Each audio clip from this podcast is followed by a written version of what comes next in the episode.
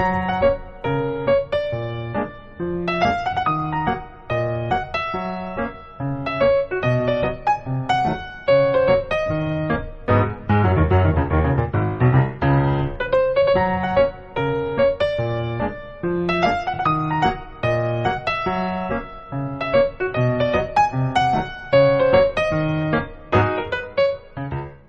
Hola y bienvenidos a Ciudadano Mipel. Eh, buenas noches, Miguel. Hola, buenas noches. Hola, jóvenes. Aquí estamos de nuevo por tercera vez para que veáis que esto va, esto va en serio. Sí, sí, estamos aquí ya los dos en pijama grabando como, como mandan los cánones y vamos a empezar con nuestros entremeses. Así que nos oímos ahora. Hasta ahora.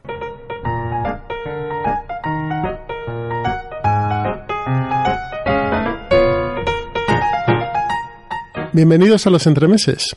Hoy vamos a hablaros de un juego del año 2012 de Peter Lee y de Rodney Thompson, editado por eh, Wizards of the Coast. El juego es Lords of Waterdeep y nos lleva a Reinos Olvidados, a la ciudad de Aguas Profundas. Tú es un juego que has jugado bastante, ¿no, Miguel? Sí, es un juego que aquí en, en casa la verdad es que jugamos bastante. Es un juego muy... ve mesa con mucha facilidad, muy sencillito, muy familiar, es muy un juego muy fresco que siempre apetece, con los, a los niños les gusta bastante, la temática también ayuda, la, temática de D&D. Un juego que jugamos bastante, sí, a los niños les gusta. Sí, yo tuve ocasión de probarlo hace un par de semanas y la verdad es que quedé, quedé bastante satisfecho porque es un juego de una mecánica bastante sencilla. Es un euro, aunque esté ambientado en, en el mundo de Dungeons and Dragons, pero es un euro de mecánicas ligeras, que no no, se aturullan y que permiten que fluya bastante rápido. Sí, sí, así es. Es un juego, bueno, las mecánicas son súper sencillas. Es un juego que, de colocación de trabajadores que no tiene ninguna dificultad de reglas, eh, fluye genial eh, independientemente del número de trabajadores, de, de jugadores, perdón.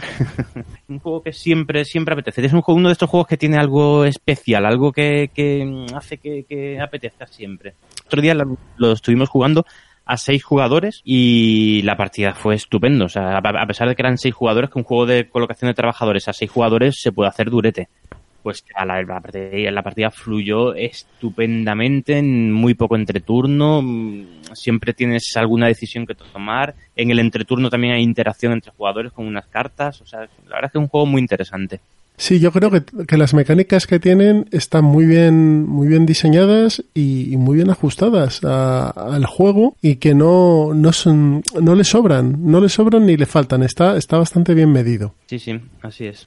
Pues cuéntanos un poquito cuáles son las mecánicas. Ya hemos hablado de colocación de trabajadores, pero, pero tiene alguna cosita más. Bueno, poco más. Si tienes que, es, o sea, se hace una colocación de trabajadores, recolección de recursos, cartas y entregar esos recursos para una, unas misiones. Aquí lo, los recursos, bueno, este juego es importante meterse en el, en el ambiente. Los recursos son, son cubitos, son cubitos negros, naranjas, morados y blancos. Pero cada color representa un tipo de, un tipo de aventurero. O sea, nosotros somos señores de, de aguas profundas. Somos un señor, cada, cada jugador maneja un señor de aguas profundas que, que, que va a ir reclutando eh, aventureros, magos, eh, clérigos, guerreros, ladrones. Y con esos aventureros vamos vamos a ir cumpliendo misiones, que, que, unas misiones que vamos a ir cogiendo, vamos a ir escogiendo dentro de un mercado de misiones. Y para una determinada misión necesitamos, por ejemplo, tres guerreros, dos magos y cuatro ladrones. Pues nada, simplemente los reclutamos mediante distintas acciones y una vez que tenemos esos reclutados,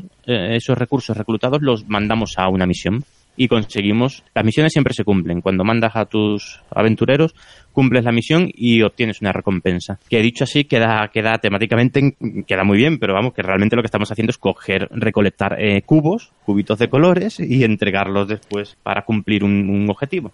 Sí, los entregas como, como, en un mercado para eh, que serían las cartas de misión para llevarte un beneficio en puntos de victoria y algún beneficio extra. Eso es, eso es. Entonces el, el flujo de la partida es simplemente cada jugador. Bueno, son ocho rondas, eh, ocho, ocho, rondas. La partida dura ocho rondas. Y en cada ronda, cada jugador realiza una acción, que es colocar un MIPEL en un, en un edificio determinado de aguas profundas. Momento, en el momento en el que colocas el MIPEL, te llevas el recurso que, que proporciona ese edificio. O construyes un edificio, lo, que se puede hacer. Simplemente, hay cuatro edificios que son eh, recolectar los cuatro, cuatro tipos de, aventureros, otro edificio que es conseguir dinero, otro que es conseguir el jugador inicial, otro edificio en el que consigues esas cartas cartas de misión, es más en los que puedes jugar un segundo tipo de cartas que hay de intriga y otro en el que mm, puedes construir edificios que también te van. los edificios es simplemente más casillas de activación como las cartas del, del, agrícola, por ejemplo, pues algo similar, son los edificios. Tú construyes un edificio y va a haber una, una de activación más en la que colocar los meeples. Entonces, simplemente, bueno, son pocos meeples, o sea, en una partida de seis jugadores, quiero recordar que teníamos dos, dos trabajadores cada uno, no sé si, sí, creo se aumentaba, se aumentaba uno en la quinta ronda, al final tuvimos tres. Sí, sí, sí. En la quinta ronda se añade uno más. Pero ya ves que son, o sea, que es que el turno va, o sea, es que corre enseguida. Tú colocas un trabajo, un trabajador, corre el turno, colocas otro y ya está, ya se ha, ya se ha acabado ya esa ronda. Yo creo, nosotros tardamos cerca de hora tres cuartos en jugar los seis, que eso es muy poco para seis jugadores. Y además, bueno, euros de colocación de trabajadores, eh, así mm, ligeros y tal, para seis jugadores, es que no hay, no se me ocurren muchos. A mí, e, euros tan euro, tan, tan, con un espíritu tan de euro, de colocación de trabajadores, gestión de recursos. Hay que decir que el, el, el juego base es hasta cinco jugadores. Sí. El sexto jugador se añade con una expansión. Que la jugamos también que le da bastante color además al juego, ¿eh? Sí, sí, sí. Sí, mejora, mejora el juego. No es una mejora exagerada, pero bueno, mete más cartas, mete un par de tableros adicionales con algunas cositas más, mete el tema de la corrupción. Sí, el, mucha... el tema de la corrupción sí que le da bastante colorcillo al juego porque, porque mm, te permite hacer acciones potentes a cambio de, bueno, eh, saber que al final de, de la partida o te has quitado los puntos de corrupción o vas a tener un malus. Eso es un malus que puede llegar a ser muy malus. De hecho, yo en esa partida no hice nada especial y gané porque no tener puntos de corrupción, simplemente. No, no acumulé ninguno y sí, hice, los puntos que hice, pero el que restó, restó mucho al final de, de la partida. Sí, cierto, cierto. Y entonces eso, tú teniendo en cuenta que solo tienes eh, dos meeples cuando empiezas un turno o tres, bueno, según el número de jugadores, ¿no? Pero normalmente empiezas con dos, tres, los edificios que hay, con todas las cosas que puedes hacer, todos los recursos que necesitas, es que ya al principio del turno eh, ya sabes que te faltan, te faltan, te van a faltar acciones, ninguna duda, te van a faltar acciones. Y luego además, pues claro, cada edificio, una vez que un meeple se ponga en un edificio, ese edificio queda, queda bloqueado con lo cual pues es un juego en el que hay mucha hay mucha batalla. Sobre todo en los primeros turnos que se tienen pocos meeples y hay pocas casillas de activación porque todavía no hay ningún edificio.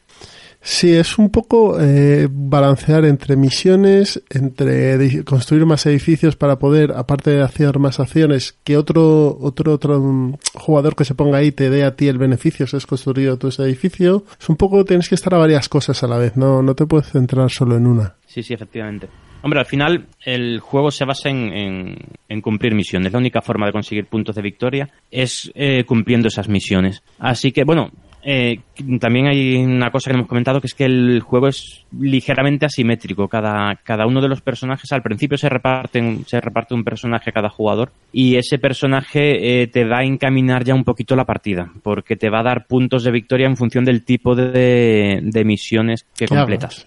Y son, una cantidad jugosa de, de, puntos de victoria los que se consiguen con los, con los mm, personajes. Sí, te da un poquito un color a cómo tienes que jugar. Eh, tienes que hacer algún tipo de misión más centrada en, la acción o en el comercio, que también es un poco complicado porque como las acciones salen de un mazo, hay veces que no te encuentras eh, misiones que te otorguen puntos de victoria extra. Efectivamente, eso es. Eh, como comentábamos al principio, el juego tiene un mercado de misiones, que es el, la posada, creo recordar. Mm, la taberna. La taberna. Tú vas a la taberna, es que, hombre, el temático, el, tema la verdad es que está muy bien, muy bien engarzado todo, ¿eh? Vas a la taberna y allí, pues, tienes, siempre tienes disponible cuatro misiones. Cuatro misiones. Y tú de esas cuatro misiones, pues escoges la que quieras, te la llevas a tu mano y ya esa misión la tienes disponible para cumplirla en cuanto tengas eh, los aventureros disponibles. Una vez que tengas esa misión, pues ya te dedicas a, a, reclutar aventureros. Entonces, estas misiones hay de cuatro tipos. Piedad, engaño, guerra y comercio. El señor de aguas profundas que te haya tocado en suerte, pues mm, te puede decir que mm, por cada misión de engaño y de comercio que hayas cumplido, pues cuatro puntos extra. Entonces, claro, eso te va a ir indicando ya eh,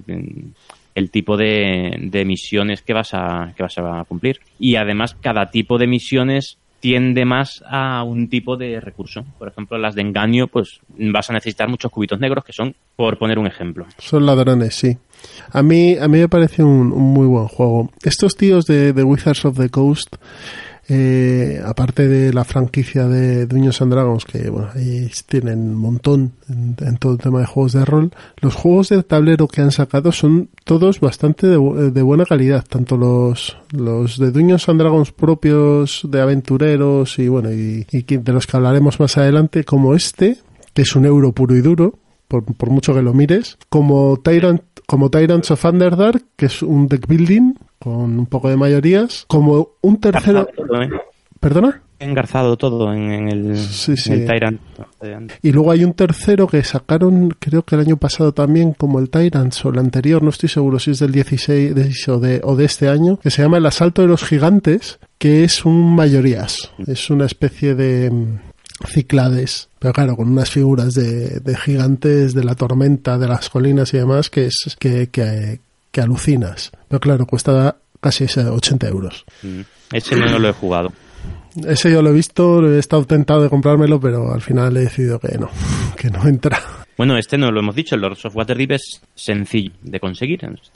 si no me equivoco, ¿no? Está en mercado y está todavía disponible en stock y no hay tanto el juego básico como la expansión. Sí, aquí lo curioso es que la expansión y el juego básico cuestan lo mismo. O sea, tienes el juego básico por 36, 37 euros y la expansión por lo mismo. Lo estaba mirando y es todo bastante parecido. Bueno, pues si, si alguno duda, con el juego básico tienes, tiene juego para, para una buena, buena temporada. Eh, la expansión lo que añade sobre todo es el sexto jugador, que realmente en pocas ocasiones, en pocas ocasiones vas a tener para jugar un euro entre seis. Bueno, y, el, y el tablero adicional, ¿no? Los tableros adicionales Mm, sobre todo pues para, para meter más acciones porque con seis jugadores el tablero se queda muy corto de acciones. Un tablero para meter acciones sencillas y otro tablero para meter acciones ya más potentes que tienen el tema de la corrupción. ¿Pero es obligatorio jugar con esos tableros solo a seis o puedes jugar con la expansión y si eres cuatro? No, no, puede, Claro, claro, puedes seguir jugando hasta con dos jugadores, creo que es el mínimo también con la expansión. Y entonces lo que haces es meter mucho Mipel, metes más. Eh, cada jugador puede llegar a tener, creo que seis Mipel, me parece. Sí, las rondas eran las mismas, pero bueno, puedes hacer más acciones. Al final te vas pisando con que sea dos. Vas, es un, un tuya mía. Sí, sí, sí, sí. así es. Y aquí quería yo comentar una cosa que, que vi en el juego, porque el que jugamos era de Miguel, que tenías maqueados el, tanto las cartas como los cubitos no eran cubitos. Cuéntanos, ¿cómo, cómo hiciste esto? Y, vamos. Este lo tengo muy customizado. De hecho, yo creo que es el juego que más. Yo creo que me he gastado más dinero en los accesorios que en el juego en sí. Eh, pues mira, el juego, los materiales del juego son buenos. ¿eh? O sea, tú compras el juego, el tablero es estupendo, el tablero me parece muy bonito y muy, muy limpio, muy, muy claro todo y los recursos, es decir, los aventureros, pues son cubitos de madera de cuatro colores. Entonces, pues bueno, pues una de las cosas que eh, vi que había en el mercado, eh, unos meeples específicos de aventureros, unos meeples eh, diseñados específicamente para Lords of Waterdeep o para juegos similares. Los compré, creo recordar que en Custom Meeple, me parece que era. Y lo que ayuda a eso es a meterte más en el papel, porque es que al final estás manejando cubos arriba, cubos abajo y te olvidas totalmente del tema. Porque el tema, el tema está, es un tema chulo, es un tema bonito, es un tema que, que conviene que, que, salga a flote. Entonces le compré los meeples, son unos meeples pequeñitos, en vez de cubos naranjas, pues tienes meeples de, de, guerreros, con forma de guerreros, muy pequeñitos, de plástico. Los negros, pues son con forma de mago. Y así pues te metes un poquito más en, en tema. Hay que reconocer que eran muy chulos, tanto los cubos como luego todo el trabajo de las cartas que hiciste que estaban, no parecían de, o sea, parecían de edición original, no parecía que las habías tradumaquetado, que no me gusta nada esa palabra, pero eh, a ver, el juego me parece un familiar muy bueno y un juego muy bueno para para eh, introducir a los no a los no jugones. Entonces, el hecho de que esté en inglés, aunque sea un inglés muy sencillo, pues puede echar un poquito para atrás. Eso a veces pesa, ¿no? Un poquito el idioma. Porque no es independiente del, del idioma el juego, tiene, tiene, tiene texto. No es, no es exagerado, eh, es un inglés muy sencillo, pero bueno, pero tiene. Entonces, para si es un juego que el destino iba a ser familia y amigos poco jugones, pues quería que estuviera, que fuera lo más sencillo de sacar posible. Y una barrera que era el idioma, pues eso te lo solventas mm, con, con tradumaquetación, que realmente no lo he hecho yo. La, el, juego, el, el juego está maquetado al español en la, en la, no recuerdo si en la BSK, creo, creo que en la BSK estaban los archivos o en la BGG. No, recuerdo en cuál de los dos. Y nada, las cartas las imprimí, las mandé a imprimir a Artsco eh, que muy de, tienen ofertas muy a menudo, entonces pues una de estas que mandan un correo con una oferta, pues allá fue mm, dos juegos completos de, cartas del Lords of Waterdeep para un amigo y para mí. Súper sencillo, o sea, es que no, no, no tiene ninguna dificultad porque, hombre, no tiene ninguna dificultad para nosotros que estamos aquí aprovechando el trabajo de desinteresado de otros jugones que lo han traducido maquetado. Eso las cartas y los edificios, pues con igual están también traducidos al español, lo imprimes en papel de pegatina y lo pones en las losetas de edificio y la verdad es que queda queda genial, o sea, es que queda perfecto. Sí, no, no se notaba nada, la verdad es que entre los meeples eh, customizados con, con las formas de los guerreros, magos, eh, pícaros y, y, clérigos. Y todo en español estaba estupendo. Vamos, parecía un juego que costaba 20 euros más de lo que cuesta de verdad. Eh, estaba, estaba muy sí, pero también te lo, dejas, ¿eh? Esos 20 euros te lo dejas en, los meeples y en, Sí, los, los, los, 20, los 20 euros se, pagan al final.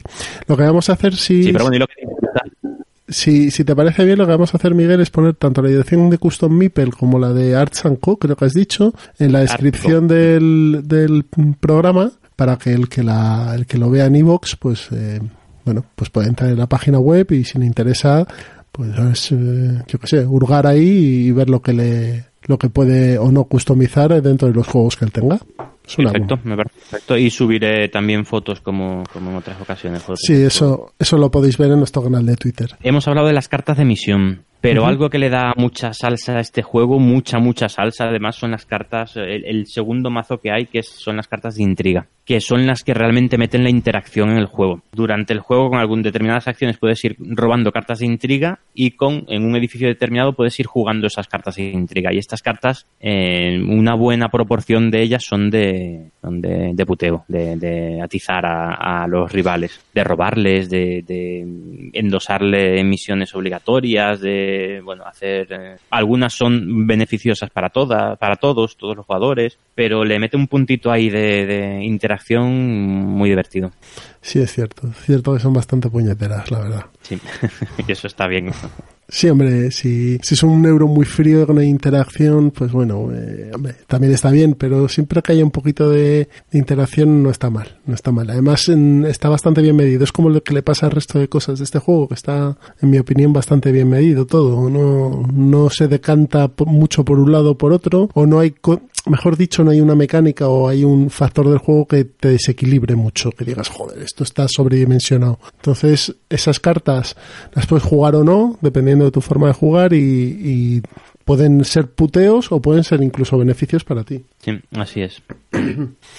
Y una última cosa también, y ya con esto ya termino de verdad. Adelante, eh, adelante. Los edificios, mm, durante la partida puedes, puedes, ir construyendo nuevos edificios, que decíamos que lo que, hace, lo que hacen es añadir una casilla de activación esos edificios, cada edificio que construyes se le pone el escudo de armas de tu señor, de, aguas profundas. Y de tal manera que si lo usas tú, pues bueno, pues no te llevas el beneficio de, esa casilla de activación y ya está, pero si lo usa un, lo usa cualquier otro jugador, el constructor también se lleva un beneficio adicional. Es, interesante, otra, otra mecánica así curioso. Sí, eso, crees que no es un, bonus ahí que te cae del cielo, que, quiera, que a veces te viene bien. Eso es.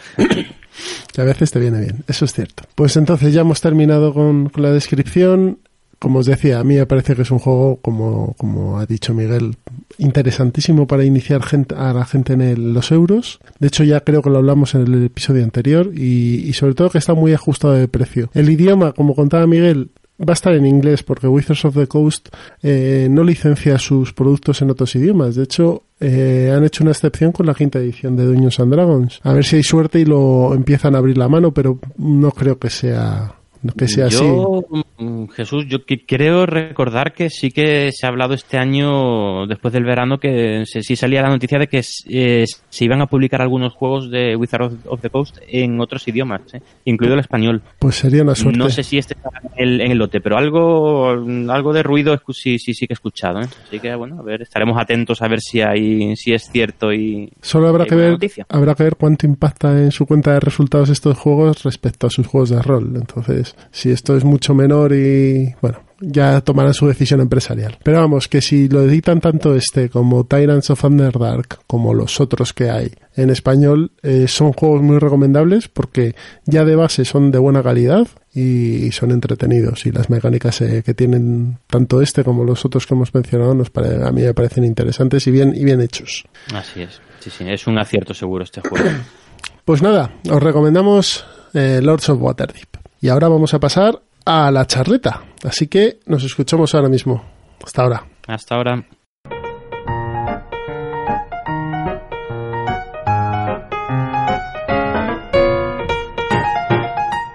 Pues ya estamos en la charleta. Y si en el episodio anterior os hablábamos de los euros, Hoy vamos a hablaros de un subgrupo de juegos que se engloban dentro de una gran familia que son los juegos temáticos. Los juegos temáticos, eh, como su propio nombre indica, están muy marcados por, la tematización del juego y el tema que, que, representan, en contra de los euros o a, diferencia de los euros que son más, están más centrados en las mecánicas. Pero dentro de ese grupo de temáticos, que ya os hablaremos un día de estos, hay un subgrupo que se llama Ameritrash, que es un nombre que yo cuando empecé a escucharlo dije, ¿y esto? Ameritrash, Ameritrash, basura americana. ¿Por qué? Son malos juegos, la gente habla de ellos, había gente que hablaba despectivamente, otros se declaraban fans. Bueno, Ameritrash, eh, su definición viene porque son juegos, mm, muchos de ellos diseñados en Estados Unidos, y porque tienen muchas cosas dentro de la caja. Normalmente están muy cargados, son cajas bastante pesadas porque llevan un montón de tablero, de fichas, de cartas y sobre todo miniaturas. Mucha miniatura, mucho plástico es lo que tienen los Ameritras. A diferencia de los de los euros que, que, hablamos en el programa anterior, como os he dicho antes, los Ameritras no están, no tienen unas mecánicas depuradas, no tienen una gestión de recursos, no tienen nada de eso. Son juegos muy tematizados, son juegos que tienen mucho azar, sea en forma de dado, en forma de cartas o, en las dos formas, con cartas y dados, y que además intentan representar, como os he dicho antes, un, un tema y, que el juego o la sesión de juego tenga una narrativa propia y que te cuente una historia. Eh, bueno, hay muchos, hay muchos tipos de, de temas que tratan los Ameritras y luego dentro de los Ameritras también hay un subgrupo pequeño que se llaman Dungeon Crawlers, que os hablaremos ahora. Por ejemplo, eh, hay un Ameritrash bastante famoso que es del año pasado, de 2016, que es el Star Wars Rebellion. El Star Wars Rebellion es un juego asimétrico, porque los Ameritrash tienen esa también esa característica. Muchos de ellos son asimétricos, es decir, los jugadores escogen un bando o un papel o unas características que no son iguales a las del resto de los jugadores y tienen virtudes y defectos que los otros no tienen. Entonces, en este juego de Star Wars, de Star Wars Rebellion, un bando lleva al Imperio Galáctico y el otro a la Alianza Rebelde. Y en el fondo no es más que un, un, perro y un gato. Uno persigue al otro y el otro tiene que lograr hacer que el sentimiento de revolución en la galaxia se eleve. Eh, hay un contador eh, que va acortando el tiempo tanto para el imperio como para la rebelión y bueno, pues eh, tienen que hacer sus tácticas. Star Wars Rebellion, como os he dicho antes, tiene tanto azar en forma de dados como azar en forma de cartas. Tú puedes jugar un mazo de cartas, puedes jugar unos dados, entonces eh, tiene muchas miniaturas, por supuesto, de estrellas de la muerte, destructores imperiales, hay un montón. Entonces es el claro ejemplo de Ameritrash puro y duro. Tú no lo has jugado este, ¿no, eh, Miguel? No, no lo he jugado. He, leído el manual, tengo muchas ganas de probarlo. Eh, sé que tú lo tienes, así que espero que caiga. yo lo tengo, yo lo tengo. Y tengo muchas, muchas ganas de probarlo. Yo soy muy, muy de Eurogamer, pero, o sea, muy, muy de Eurogame, pero a mí me ponen un buen, ameritarás un buen temático y también me pierdo. Sobre lo que estabas comentando, eh, algo que quería yo mm, aportar es que en los Ameritrases, aparte de las mecánicas, eh, la principal diferencia con el, con los euros es eh, bueno, las mecánicas en sí, el azar, que tienen mucho azar, pero es sobre todo la historia. En los Ameritrases te están contando una historia. O sea, tú terminas de jugar un, Mansiones de la Locura, un Imperial Assault, un, un, Star Wars Rebellion, seguro que es así, y lo que vas a contar es una historia. Pues cuando el, eh, cuando R2D2 fue, abrió la puerta, tal cual, y cuentas la historia. En Eurogame, pues hay poco que contar. Un Eurogame no que consigue cuatro cubos verdes y con eso. No, no, pero en, en el Ameritrash lo que prima es la experiencia. Es, es el, vivir una historia. Un, y la verdad es que lo hacen muy bien. Algunos juegos lo hacen, o sea, te, sumergen absolutamente. Y eso que para mí es la gran virtud de los Ameritrases también tiene un problema, que es que para, para conseguir meterte en el tema, para conseguir que todo se comporte como, como sería en la realidad, está repleto de, de excepciones, de, su, de pequeñas reglas, de cada personaje tiene un, unas excepciones a las reglas generales y tiene un poder y tiene un, se activa de una manera diferente y eso los hace en general muy engorrosos. Sí, eso es, eso es cierto. Son menos fáciles de aprender que un euro, porque al final los euros son bastante más cerebrales y, la experiencia de juego es, es, otra diferente. Y estos tienen muchas excepciones, como dice Miguel, muchas cositas y como tienen también mucho material, porque te puedes juntar, por ejemplo, un juego como Rebellion, tienes tres mazos de cartas, eh, uno para el Imperio, otro para la Rebelión, uno de objetivos para la Rebelión, uno de planes para el Imperio, más cartas de personajes, más cartas de no sé qué. O sea, al final vas acumulando una cantidad de material que, que tienes que saber lo que hace todo para interactuar con la historia, que quieras que no, sí que lo, eh, lo vuelven más complejo. Pero Últimamente, Miguel, y seguro que lo has visto, Fantasy Flight, que es una de las empresas de, juegos que más Ameritrash produce, lo que ha hecho ahora es un aprende a jugar y luego la, guía de, la guía de referencia para que eh, nos manu en los manuales aprendas rápido el juego, hagas un tutorial y luego vayas aprendiendo partida a partida. A mí me parece eso una gran idea, mucho mejor, por ejemplo, que en Arkham Horror, que tienes un manual que aquello parece escrito en la lengua de Mordor y no hay quien lo entienda. Arkham Horror es el, vamos, casi te diría el prototipo de juego de Ameritrash que, que cuesta la vida mm, que empiece a rodar el juego. Después no es tan complicado, pero, pero es que tiene, empiezas la partida con 15 mazos, con, con excepciones por todos lados y, cuesta, cuesta mucho hacerlo arrancar ese juego. Y por eso mismo hicieron después el, con el mismo tema, un, tema muy muy similar en, ambientado también en los puntos de Lovecraft, el, el Dritch Horror, que es la misma mecánica pero ya depurada y más elegante. Pero es tres cuartas partes de lo mismo, ¿eh? Tienes mazos de cartas imposibles, eh, o sea, ah. está, está depurado, pero, pero, está, pero no mucho, ¿eh? Bueno, todo esto, a ver, que no nos malinterpretéis. A mí me encantan los ameritrases y te lo pasas en grande pero es otro tipo de juego, tiene, tiene su complicación, una curva de aprendizaje más grande, en cuanto cambias de personaje, pues te tienes que adaptar al personaje, pero la experiencia de juego es estupenda, tú te juegas una misión del Imperial Assault y vamos, lo de la disfrutas como si fueras eh, Han Solo mm, salvando a Luke Skywalker, pero totalmente. Claro, y esto que habla Miguel, Imperial Assault, es lo que os he comentado antes. Imperial Assault es un Ameritrash, pero es un Ameritrash que entra dentro del grupo, o de, del, sí, del grupo, eh, de los Dungeon Crawlers, de los em, crawlers como explorador o, o, rastreador o, bueno, o lisqueador de, de dungeons. Son juegos que lo que hacen es tener un escenario mm, y, tú, y, normalmente son asimétricos porque una persona lleva, un jugador lleva al bando de los malos y el resto de los jugadores llevan al bando de los buenos y tienen que hacer una misión, desplazarse en casillas, las miniaturas tienen X casillas de movimiento por turno y tienen que hacer misiones dentro de, de ese mapa, ¿no? Sería como un juego de ordenador, pero muy extrapolado y muy hacia arriba. Imperial Assault es uno de estos y es uno de los mejores, además, de, los que hay desde temática de Star Wars. Y bueno, hay un, jugador que lleva al Imperio y todas sus tropas, y hay un jugador que lleva, o varios jugadores, mejor dicho, que llevan a los rebeldes. Estos juegos también funcionan mucho en modo campaña. Normalmente cuando tú compras un, un juego de estos, tanto Imperial Assault como Descent, como Zombicide, todos estos juegos, en el manual te viene una sección que son campañas que tú juegas con las miniaturas eh, eh, que te vienen de base, los personajes que te vienen de base, cumpliendo ciertos objetivos y además mejorando los, a, los, a los personajes. Tienen esa, han, extrapolado esa mecánica o de, los juegos de rol en los que tú vas mejorando tu personaje conforme vas avanzando en las aventuras que va, que va cumpliendo este personaje si no muere en ellas. Y aquí es un poco igual. Los Dungeon Crawlers, tanto Imperial Assault como, como os he dicho, Dance, Cento Zombicide, lo que vas haciendo es mejorar tu personaje, poniéndole armas mejores, teniendo mejores habilidades, etcétera. Tú juegas bastante al Imperial Assault, ¿no? El Imperial Assault sí, sí, sí, juego bastante.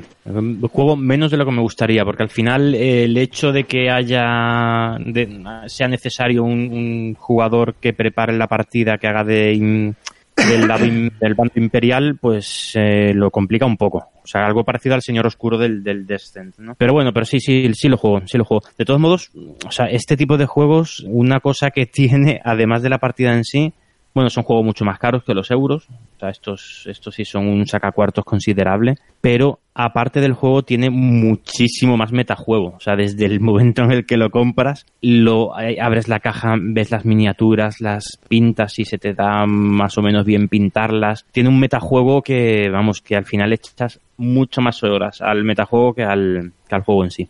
Sí, Pero bueno, sí, Imperial Assault sí, sí, yo me desvío enseguida. O sea, yo en cuanto me dejas hablar, me empiezo a desviar. Que lo que me preguntaba, sí, el Imperial Assault juego bastante. Y juego con los niños. Y alguna campaña, o sea, procuramos eso, jugar una campaña. Alguna vez he jugado al modo, tiene un modo... Escaramuza. ¿Cómo? escaramuza, el modo escaramuza. Sí, sí, sí. Para jugar uno contra otro. Y alguna vez lo hemos jugado, pero lo que ha triunfado en casa es la campaña. Y además cada uno se mete en, su personaje. Uno, uno es Chihuahua, otro es un Jedi y tal. Y se meten mucho y, la verdad es que sí, sí, es un juego que, que sí nos apetece jugar siempre. Pues lo que pasa es que la partida es larga, entonces hay que tener, hay que tener una tarde libre. Pues tengo una buena noticia para ti respecto a Imperial Assault y a Descent, que son dos juegos de Fantasy Flight. Tienen aplicación ya. Ah, sí, sí, sí. El Imperial Assault lo he visto. He visto la aplicación que ha salido, yo creo que ha salido este mes, en diciembre. Sí, ha salido, está en inglés. Descent ya la tiene en español y eh, Imperial Assault la tiene en inglés y estará en español, pues supongo, en unos meses. Sí, eso es una gran noticia. Y dicen que funciona muy bien. La está usando ya, ya la ha probado bastante Alex, Alejandro Torio, de, de, abuelo, de jugando con los abuelos. Y dice que está genial. O sea, él dice que su experiencia es muy, muy buena. Claro, pero todavía no lo he probado. Eso sí, no está la misión, no está la campaña de la caja básica, es una campaña independiente, una campaña aparte, de, específica para la... Yo creía que venía la campaña de la caja básica. En Destiny sí viene la campaña de la caja básica, ¿eh? Pero en el Imperial Assault no, es una campaña independiente. Pues, como os hemos contado, los Dungeon Crawlers pues son juegos de aventuras con, personajes eh, eh, tipo, bueno, pues o Daños and Dragons, eh, fantasía heroica medieval o, incluso en el espacio como Imperial Assault. Lovecraft. O, como Lovecraft, que está el Mansiones de la Locura, que había dos ediciones. Hubo la primera había un jugador que hacía sí o sí de malo y el resto de jugadores investigadores y la, la novedad de la segunda edición es que eh, se lo controla todo una aplicación y tú lo único que haces es hacer el movimiento de las de los muñecos y, de las cartas y demás en el tablero. Eh, tiene la aplicación te hace de guía de toda la de todo el juego. A mí me parece algo interesante, aunque le veo poco recorrido a futuro, porque bueno, estas cosas de las aplicaciones ya sabes cómo son. Un día funcionan y otro día dejan de funcionar. Pero, pero como, como inversión en la historia me parece fantástico. Tiene música, una voz en off que te va leyendo la historia, es tremendo. A mí me parece, vamos, para mí el Mansiones de la Locura segunda edición es mm, uno de los mejores juegos a los que he jugado en los últimos los en el último año o dos años. O sea, el, el cambio de, de eso es, es un juego que si lo, bueno, lo metes los tokens y tal en una cajita de estas de clavos para que sea mm, rapidito, es que lo despliegas en 10 minutos. Un Ameritrash que lo despliegas en 10 minutos y en 10 minutos estás jugando con una app que está ambientada pero estupendamente, nada intrusiva, sigue siendo un juego de mesa, no como he escuchado algún comentario de que ya para eso juegas solo en el ordenador y tal, no, no tiene nada que ver. La aplicación te guía, pero al final la aplicación no sabe dónde está cada, cada pieza, qué es lo que ha hecho cada investigador, qué es lo que ha hecho cada, cada monstruo. No, la, aplicación solo te va guiando. Y la sensación de, descubrimiento, cuando abres una puerta, en el, en, el, en el Mansiones, en la primera edición, el mapa era ya estaba predefinido, estaba hecho, estaba visto todo. Ahora no, ahora tienes, ves una puerta o ves una esquina y hasta que no llevas a un investigador hasta ese punto y abres la puerta, no sabes lo, que hay al otro lado. Abres la puerta, la aplicación te dice, pues coge la loseta 43, tú coges la loseta 43 y la pones, y es el pasillo de no sé qué. Y esa sensación de, de exploración está genial está muy, muy bien conseguida. Es que muy, Y las misiones son, o sea, la trama de las misiones, eh, la temática, o sea, a mí es, a mí me apasiona ese, ese juego. Eso, eso sí, hay misiones, bueno, hay misiones que te la haces en una hora y media, dos horas, y misiones que duran, que pone en la aplicación que dura seis horas. No he hecho ninguna de esas, pero por lo que me comentan, se te va fácil a las ocho o nueve horas. O sea, todo el día, ¿no? Sí, sí, de mañana a noche. Mm. A mí me parece que, que tanto Imperial Assault como Destin, la aplicación les da vidilla, pero no es, eh, no es, eh, no es eh, imprescindible, perdón pero un juego como Mansiones de la Locura era imprescindible eh, que tuviese una aplicación o que tuviese un mecanismo que hiciese lo que hace la aplicación. Dado que un, guardián de los arcanos no se iba a poner a poner música ni demás y que la primera edición a mí me parecía que se, quedaba muy corta en ciertas cosas, por ejemplo el setup era horrible, este, este juego con la segunda edición ha mejorado mucho. Mucho, mucho. A mí me parece que es un pepino tal y como está diseñado. Yo te he visto jugar a ti, yo no he podido jugar, pero y he jugado con la aplicación en casa solo sin tener el juego para ver cómo era y me parece una pasada. Vamos. Súper inmersivo. Está, O sea, la, aventura de la huida de Innsmouth, que es como la de relato, es una pasada. Sí, sí. Yo esa no la he conseguido pasar. Yo no sé cómo demonios salir de Innsmouth. Madre mía. Las misiones además son, bueno, en la aplicación te viene algo que está muy bien, en la aplicación te viene la dificultad de cada, de cada misión. Sí, esa era la complicada. Sí, hay misiones que tienen dos, una dificultad de dos, creo que recordar que ponen llaves, dos llaves me parece. Tres, cuatro, hasta cinco. Y yo de momento las únicas que he conseguido pasar son las de dos, ¿eh? O sea, ya, ya una de tres ya complicado. las de tres se pueden, pero las de cuatro, yo, madre mía, muy complicado. Bueno, pues os vamos a hacer, os voy a hacer una pequeña listita para que si todavía, como, como nos habéis dicho muchos, estéis introduciéndose en este mundillo, bueno, pues para que podáis tener una referencia, ¿no? De, algunos juegos y, en la medida de lo posible, pues los compréis o, o juguéis con ellos. Como Ameritrash, sin ser Dungeon Crawlers, simplemente Ameritrases. Eh, yo he apuntado aquí que tenemos el, Star Wars Rebellion, que hemos visto antes. En la Guerra del Anillo, que, Star Wars Rebellion se parece bastante a este juego. Tenemos dos juegos de Three, Frogs, creo que se llama esta compañía, o Flying Frogs, que son el Fortune and Glory y el A Touch of Evil. Eh, los pondremos el, en la descripción del programa. Estos son juegos de Indiana Jones y de miedo gótico, pero eh, yo vi una, una reseña del Fortune and Glory en, el canal de Chema Pamundi y era la bomba, porque son juegos de investigadores, pues tipo Indiana Jones, el Fortune and Glory, y tipos Indiana Jones que se pelean con los nazis, que sacan cartas y les aparecen un rinoceronte en la Antártida, o sea, es totalmente, son juegos, son juegos muy locos, muy locos, pasa es que están muy tematizados, son, son muy divertidos de jugar. Y luego hay dos que a lo mejor son un poco más complicados de, encontrar, pero a lo mejor en algún saldito los encontréis y demás, que son La herejía de Horus y Forbidden Stars, que son de, de ambientados en el mundo de Warhammer 40.000, que los editó en su momento Fantasy Flight, pero como perdió, se rompieron el contrato de licenciamiento de los productos de eh, Games Workshop, pues ya no, ya no los editan. Así que los podréis encontrar por ahí. Sobre todo la herejía de Horus, que no, que no, la gente no, no tuvo mucho, mucho éxito y sí que podéis encontrarlo. Es un juego que yo he leído las reglas y está bastante interesante, pero bueno, no sé por qué no, no tuvo acogida. Y luego, como Dungeon Crawlers, Crawlers perdón, eh, tenemos Imperial Assault, que ya hemos hablado de él, que se está ambientado en el mundo de Dungeon, de de Star Wars. Además es Star Wars eh, Imperio, eh, no es Star Wars ni, ni, ni República ni Primera Orden, es el Imperio Galáctico, ¿no? Sí, así es, pero estoy seguro de que todo se andará. Hombre, porque están sacando expansiones en ritmo creo que de tres al año, me parece, ¿no? Dos, sí, sí, tres eso, al año. Eso es otra cosa. Esto tiene expansiones de la mayoría de estos juegos para, para aburrir, ¿eh? O sea, ya... saber plantarse. En este tipo de... Por lo menos en el Imperio de Salud hay que saber plantarse porque si no necesitas horas. Mansiones de la Locura es otro, ambientado en los mundos de Lovecraft, en los mitos de Chulu. Descent, que es un juego de fantasía medieval heroica con magos, guerreros, enanos y demás, en los mundos de Terrinoth, que es un mundo de fantasía creado por la gente de Fantasy Flight. Y luego, la, lo que os comentaba antes, hay cinco juegos de Dungeons and Dragons que son Ameritrashers, son Dungeon Crawlers y claro, le pega el tema Dungeons and Dragons como, como, vamos, como la horma de su zapato. Y estos juegos tienen una cosa curiosa, y es lo que comentaba Miguel antes, no ves el escenario. O sea, son juegos en los que se, se baraja una un mazo de losetas y se van saliendo y depende de lo que de la loseta que salga, eh, bueno, pues tú vas avanzando y el dungeon es de una forma u otra. De estos hay cinco juegos.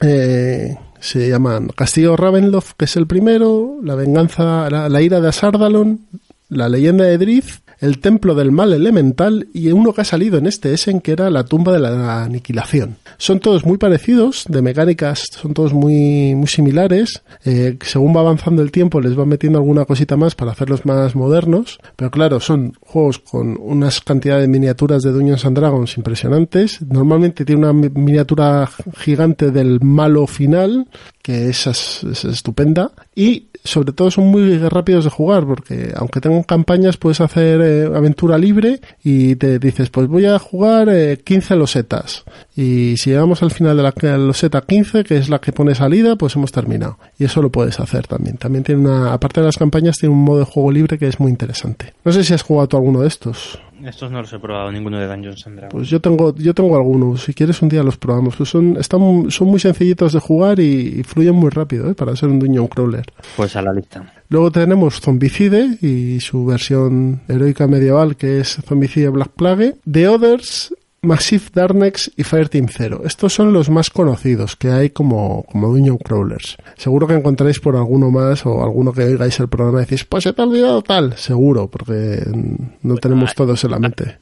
Todos los que se os ocurran. Exacto, en el comentario lo ponéis. Pero vamos, estos juegos son, como os hemos dicho, divertidos, son bastante temáticos y son todo lo contrario de lo que os hablamos en el programa anterior. No son, no son cerebrales para nada y sus mecánicas son bastante simplotas comparada con la de, puede ser un euro de Vital la cerda que tienes que hacer 50 cosas en un turno. Eso es, y tiene mucho azar, pero también es que el tema este pide mucho azar. Tú puedes ser un guerrero espectacular, pero viene un kobold y te saca un crítico y te, y te ha hincado el mazo hasta la 100. Hasta, el, hasta el final, sí. Eso es así. Perdona, ¿cómo has, ¿cómo has dicho? Perdona, perdona, que no se te ha oído. Decía que tiene mucho azar. Sí que estos juegos tienen, tienen mucho azar, pero que el tema eh, eh, eh, lo pide, que tú puedes ser un guerrero más fuerte de, del guerrero más fuerte de los mundos de tal, y viene un kobold, te da bien dado, te saca un 20 en el dado y, se acabó. Y te ha hincado la maza. y a casa, y a, casa a llorar. y a casa a llorar. Exacto. Pues nada, os lo recomendamos, sobre todo porque tienen, sobre todo porque generan una historia. Y, estos son juegos para contar después. Pues te acuerdas cuándo, tal. Y eso, creas que no, es una de las mayores, de los mayores eh, beneficios o de, los, de lo que da más gustito de jugar juegos de mesa. No solo jugarlos, sino después contarlos. Eso es. Y una cosa más que quería añadir. Eh, quería animar a todo el mundo. Estos juegos, todos estos juegos vienen casi todos con miniaturas. Pues animaos a pintar las miniaturas porque eh, la apariencia y la experiencia de juego mejoran considerablemente y no es tan difícil como, como uno piensa antes de meterse, antes de coger los pinceles. Una vez que te metes en el tema, coges los pinceles, empiezas a pintar y dices, oye, pues mira, a poco que hagas, esto, esto tiene otra apariencia. Pues hala, animaos. Miguel ha pintado su, su mansión de la locura y es una cosa espectacular lo que ha hecho ahí. Y soy un manaza, o sea, y bueno, y ahí está, no ha quedado mal. No, ha quedado muy bien, ha quedado muy bien. Pues señores, esto ha sido la charleta. Os animamos a que disfrutéis y que contéis historias jugando a Veritras. Vamos a pasar a nuestra próxima sección, que es la mesa de pruebas. Así que nos vemos ahora.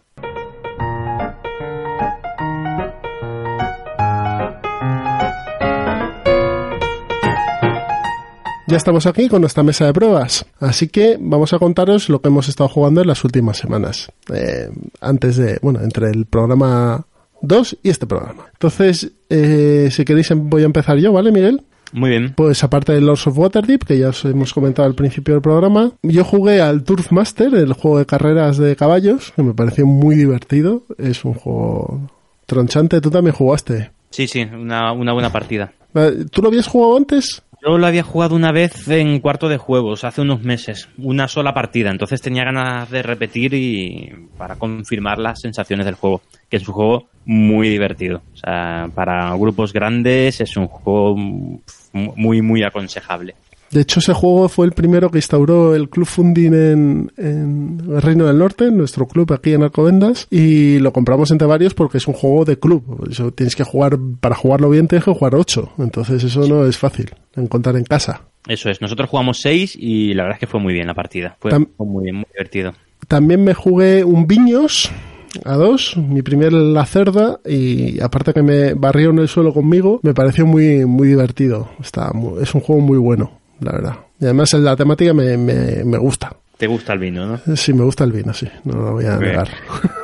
Dicen que es de los mejores, vamos, que para muchos es el mejor juego de la cerda. No sé, Eh, yo, Entre este y el, y el Kanban es lo, lo que más escucho. pues bueno, habrá que probar otros para comparar, pero a mí, Hay que- probarlos todos. a mí me gustó bastante. También jugué un Inseparables, es un juego muy, muy simpático de cooperativo de cartas. Sí, de la Primera Guerra Mundial. Exacto.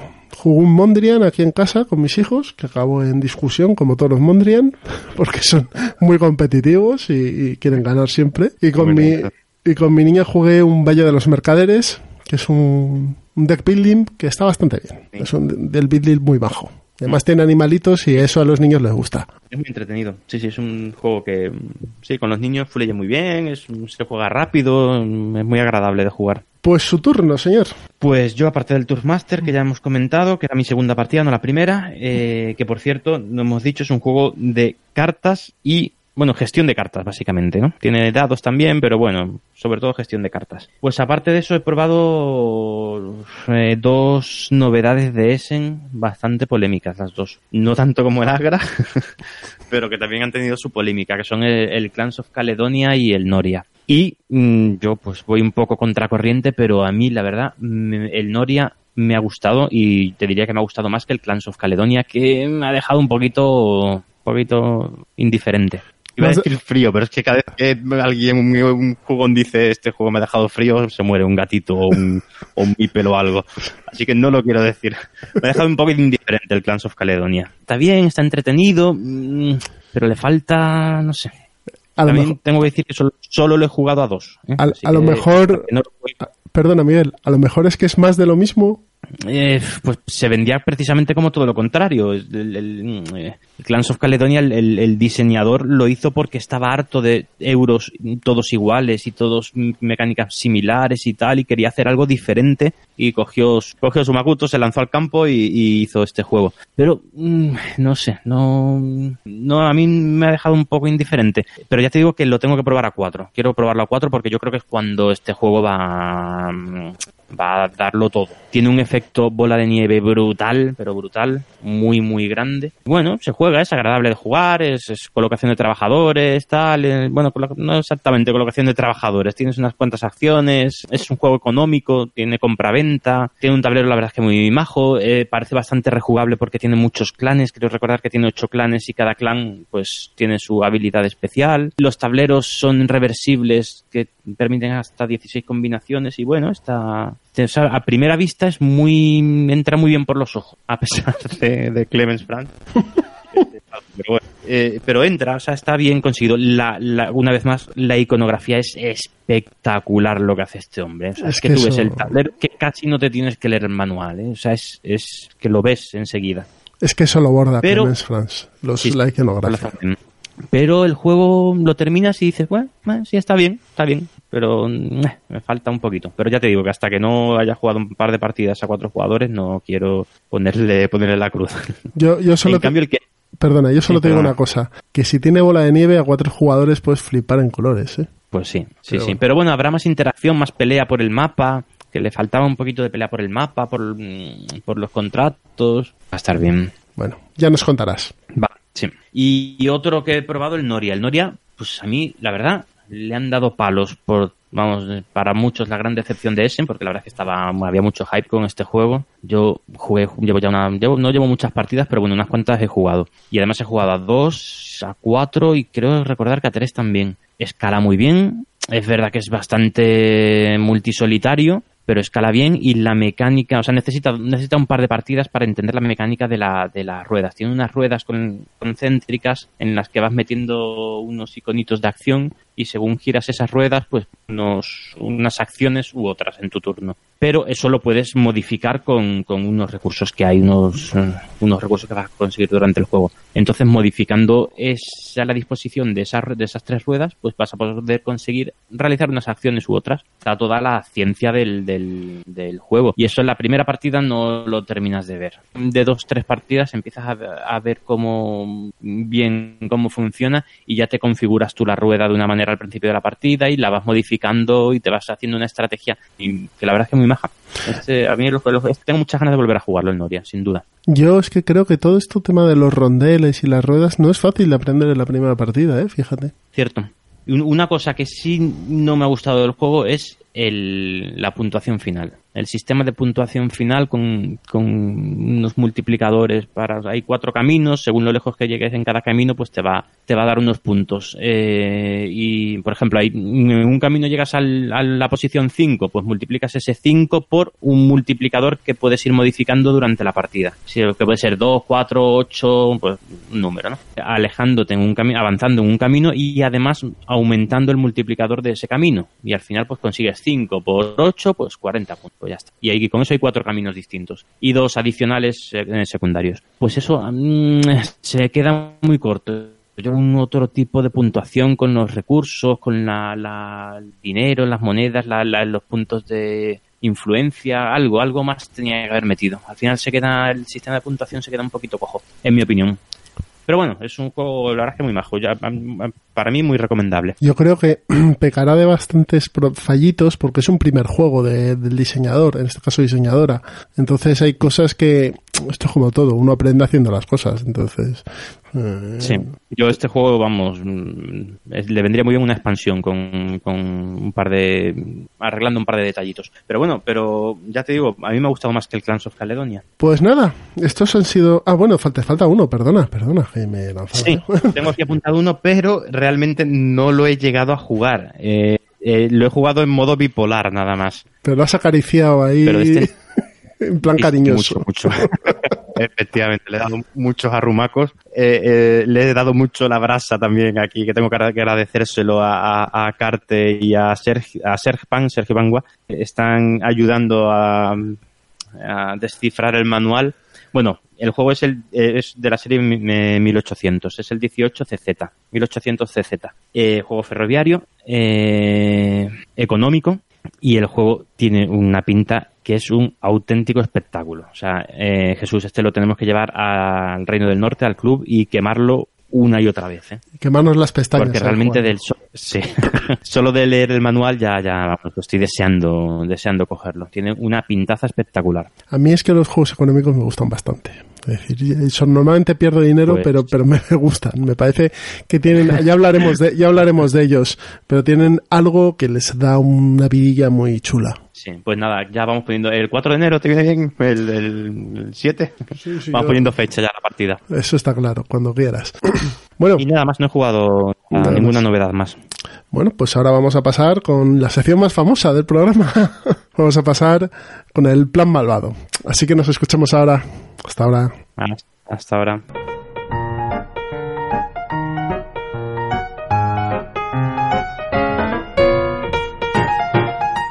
Pues ya estamos aquí. Vamos a empezar con el plan malvado. Es una de las secciones que en los comentarios la gente nos ha agradecido más. Vamos a empezar y voy a empezar hoy yo con un juego de, de Yama Dice.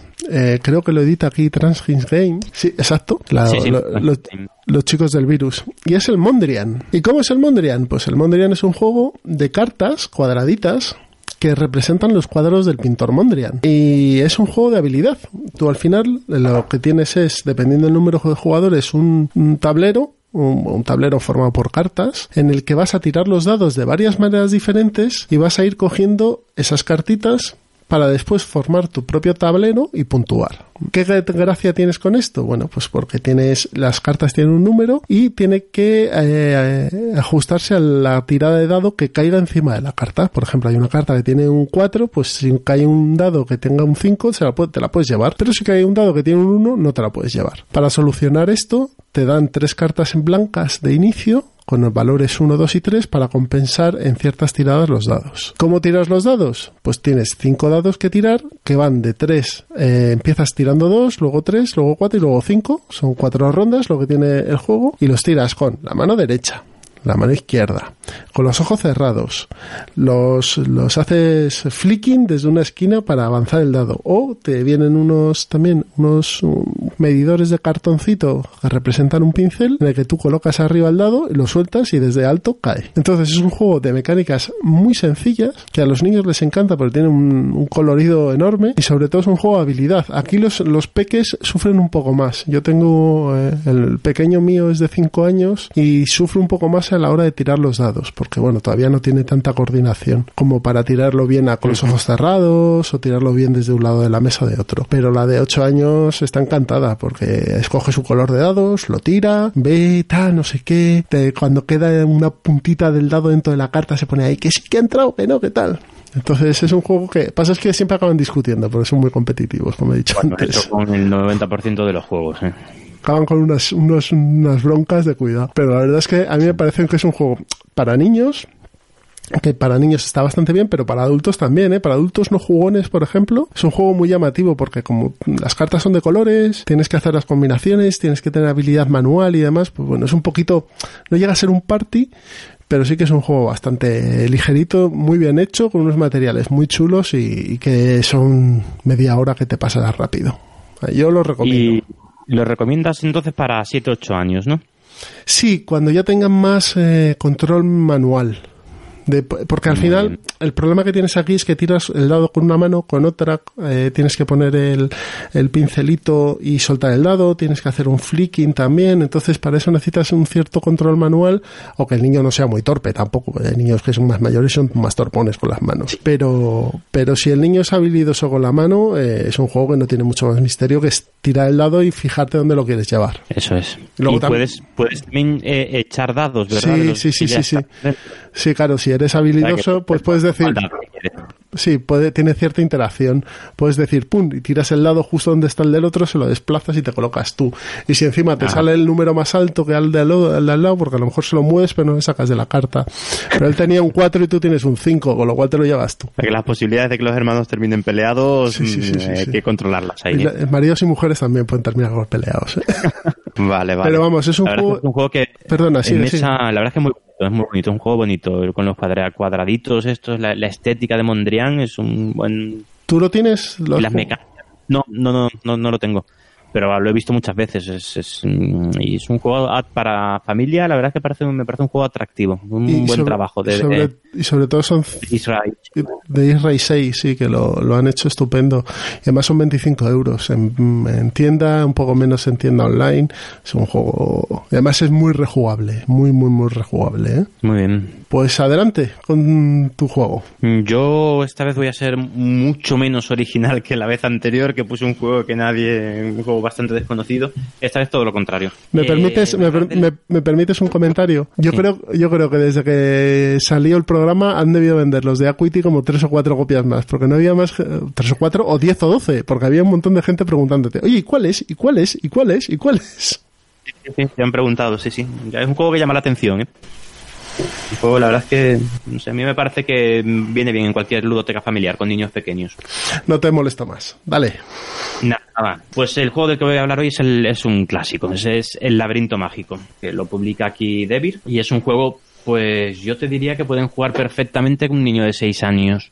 Yo lo tengo también en casa y el mío CD5 juega, ¿eh? Juega, ¿no? Pues mira, pues con 5 años ya pueden estar jugando. Que con 5 años sentar a un niño delante de una mesa no es sencillo. El juego es, bueno, es un laberinto. tienes un tablero con una cuadrícula de 6x6 y la cosa es que debajo de ese tablero vamos a tener un, esa misma cuadrícula de 6x6 pero con mm, paredes de madera entre entre las entre cada entre las casillas. Tienes creo que son me parece que son 32 creo recordar casillas de piezas de madera. Y esas piezas de madera que tienes debajo del tablero no se ven vale y forman un laberinto. De tal manera que tú coges tu peón, lo pones encima del tablero y por debajo del tablero le pones un, una bola de, acero o de hierro, no sé muy bien de qué será el, la bola, porque el, pe- el peón, la cosa es que el peón está imantado. Entonces, en la parte de arriba pones el peón, en la parte, la parte de abajo pones la bola, y claro, al mover el peón de una casilla a otra, si hay una pared, el jugador no la ve, pero la bola que hay debajo del tablero se cae, ¿vale? Entonces, estás eliminado. Eh, total, que vas avanzando con, con el peón y tienes que ir recordando cada vez que te caes, tienes que ir recordando dónde está esa pared. Y en un tablero de 6x6, oye, pues tiene su... hay que tener memoria para hacerlo. Y os recuerdo lo mismo de, de- en otros programas, los niños tienen mucha más memoria que tú. Así que aquí te pueden, aquí también te pueden dar una tunda, ¿eh? A poco que tengan ya unos años, te pueden, te pueden dar una tunda. Eh, la estética es muy bonita, la forma después de desarrollarlo, de, des- desarrollar la partida está bien. En, la cuadrícula, en, ca- en cada, en cada uno de los cuadros hay puesto un, un icono. Tú al principio de la partida sacas, sacas de una bolsa de tela, sacas un, un token y buscas el, el icono que viene dibujado, lo buscas en el, en el tablero. Lo pones ahí encima y el primero de los cuatro peones, el primero de los cuatro jugadores que llegue con su peón a, a esa casilla, pues se lleva, se lleva ese punto. Y el, el primero creo recordar que es a, a tres, bueno, ya eso lo puedes de- decidir tú. Creo que en el manual pone a tres, el primero que llega a tres gana. A 5. Pero claro, eso ya a cinco, bueno, pues a cinco. Pero es libre, eso es libre. Sí, sí. Entonces tiene mucho azar también porque dependiendo de dónde salga esa, ese icono, pues va a favorecer a uno u otro. Pero eso está bien, eso con los niños, eh, mm, que los juegos tengan azar, eh, viene muy bien porque va a permitir eh, distribuir las victorias en- en- entre todos los jugadores. Que eso para los niños y su frustración, su tolerancia a la frustración, viene bien también. Sí, que sea un poco equitativo todo. Sí, sí, porque si no los niños no se lo toman muy bien. Y eso, y eso les enseña, les enseña a, a perder y a gestionar esa frustración. Y a no ser cabezotas, como mi hijo, que siempre quiere ir por el sitio donde hay una barrera. Es un cabezón. Sí, sí, también la edad, efectivamente, es que con cinco años es que, es que pueden pasar cuatro turnos haciendo el mismo movimiento y cayéndose en el mismo sitio. Pero eso con cinco años. Con ocho se va a aprender el, el, el recorrido del laberinto, pero vamos, sin duda.